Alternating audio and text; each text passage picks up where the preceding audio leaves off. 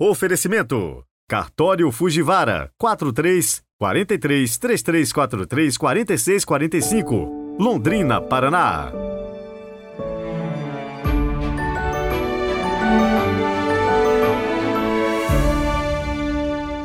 Olá, bom dia! Hoje a igreja celebra São Sebastião, sexta-feira, 20 de janeiro de 2023. Rezemos juntos.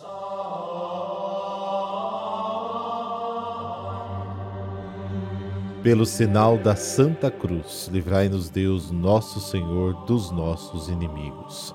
Recebei, ó Deus Todo-Poderoso, o louvor desta manhã e concedei que no céu, unidos a vossos santos, cantemos eternamente com maior entusiasmo a vossa grande glória. Amém.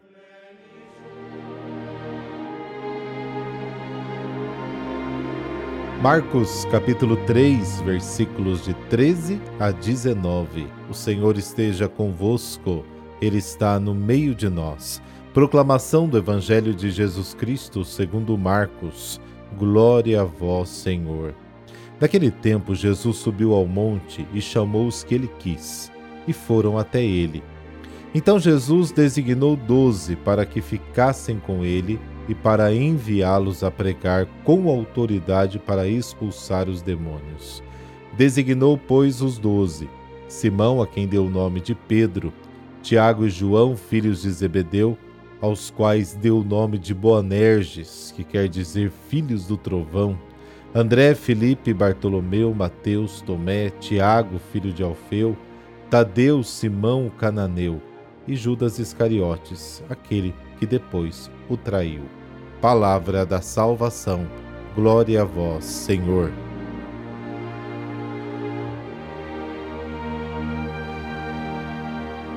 É inútil tentar localizar o monte, a montanha de que nos fala o evangelho de hoje, porque a montanha em Marcos indica sobretudo o lugar das revelações divinas, enquanto o mar, como veremos daqui a alguns dias, aparece como lugar de provações e duras realidades humanas.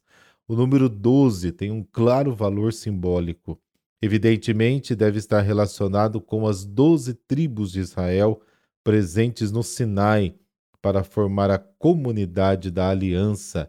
Êxodo 24, Deuteronômio 1. A função dos doze é imediatamente especificada. Ele designou doze para ficarem com ele e também para enviá-los a pregar e para que tivessem o poder de expulsar demônios. Marcos descreve Jesus como aquele que prega e expulsa demônios. Agora ele diz o mesmo de seus discípulos. A missão de Jesus continua e torna-se visível no mundo através dos seus evangelizadores. Jesus escolhe e chama. É o círculo de Jesus que se alarga, partilha a sua força e a sua autoridade com os outros. Em Jesus, o reino de Deus se aproximou dos homens, agora se expande nos doze e através dele se estenderá ao mundo inteiro.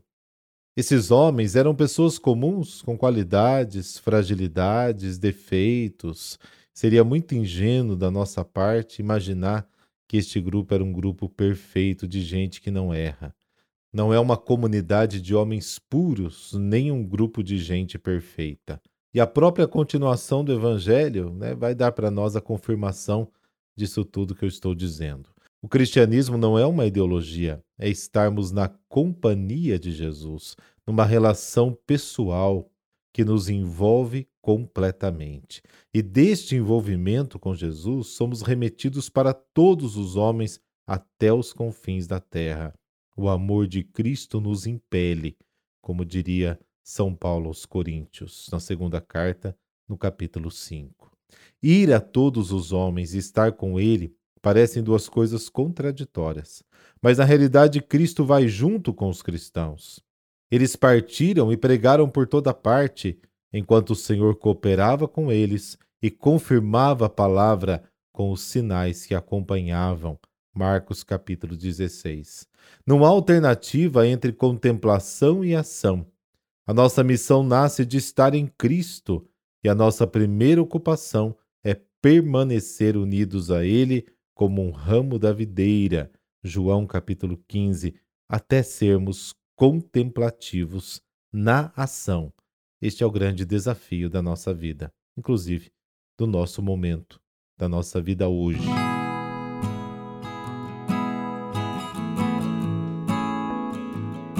Hoje a igreja celebra o padroeiro de muitas cidades, inclusive a do Rio de Janeiro, São Sebastião.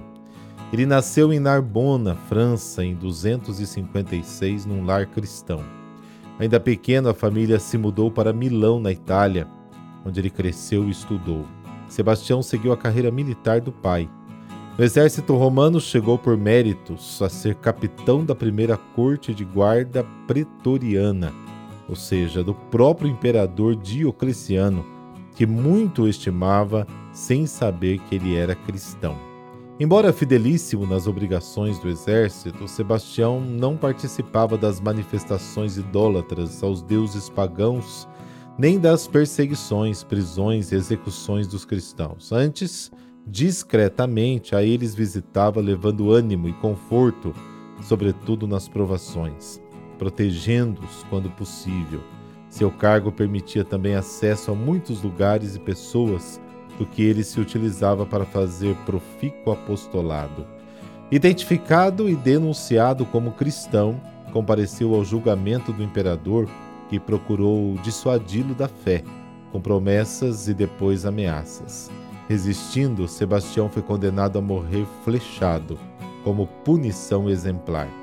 Abandonado pelos soldados e dado como morto, Sebastião foi encontrado ainda vivo à noite, amarrado a um tronco e cravado de flechas, por Irene.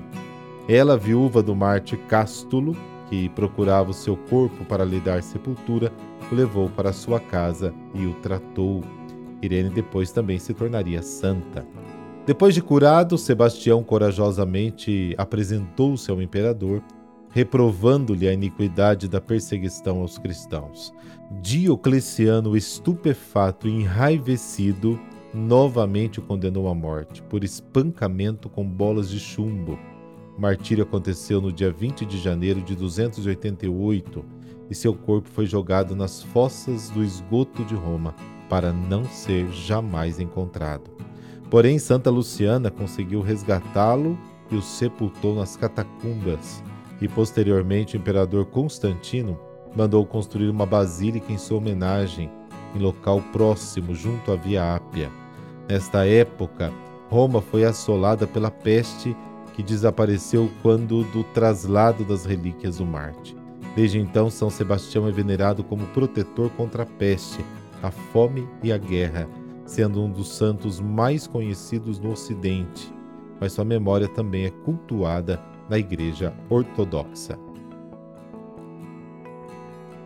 Ó Deus dos exércitos, que combateis o erro e o pecado, Dai-nos a graça da intercessão e a coragem de vosso glorioso capitão, São Sebastião, para que saibamos obedecer à divina ordem de confortar os irmãos nas suas necessidades e denunciar sem medo os erros deste mundo.